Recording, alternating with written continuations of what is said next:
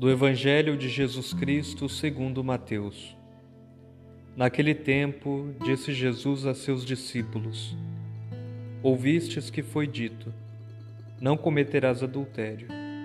Eu, porém, vos digo: todo aquele que olha para uma mulher com desejo libidinoso já cometeu adultério com ela em seu coração.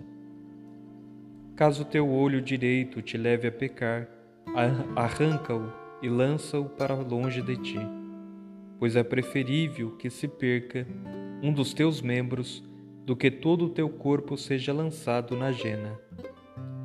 Caso a tua mão direita te leve a pecar, corta-a e lança-a para longe de ti, pois é preferível que se perca um dos teus membros do que todo o teu corpo vá para a jena. Foi dito: aquele que repudiar a sua mulher, dê-lhe uma carta de divórcio. Eu, porém, vos digo: todo aquele que repudia a sua mulher, a não ser por motivo de fornicação, faz com que ela adultere.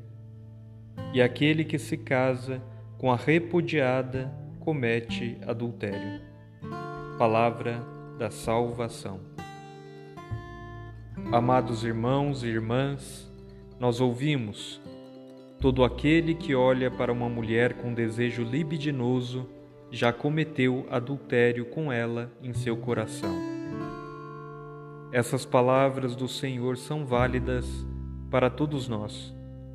Além de se condenar o ato exterior, condena-se também o ato interior, pois é do coração que provém os maus pensamentos. Deve-se, portanto, cortar o mal pela raiz, nas intenções mais secretas de nosso coração, a fim de que se harmonizem a nossa vida interior com a nossa vida exterior.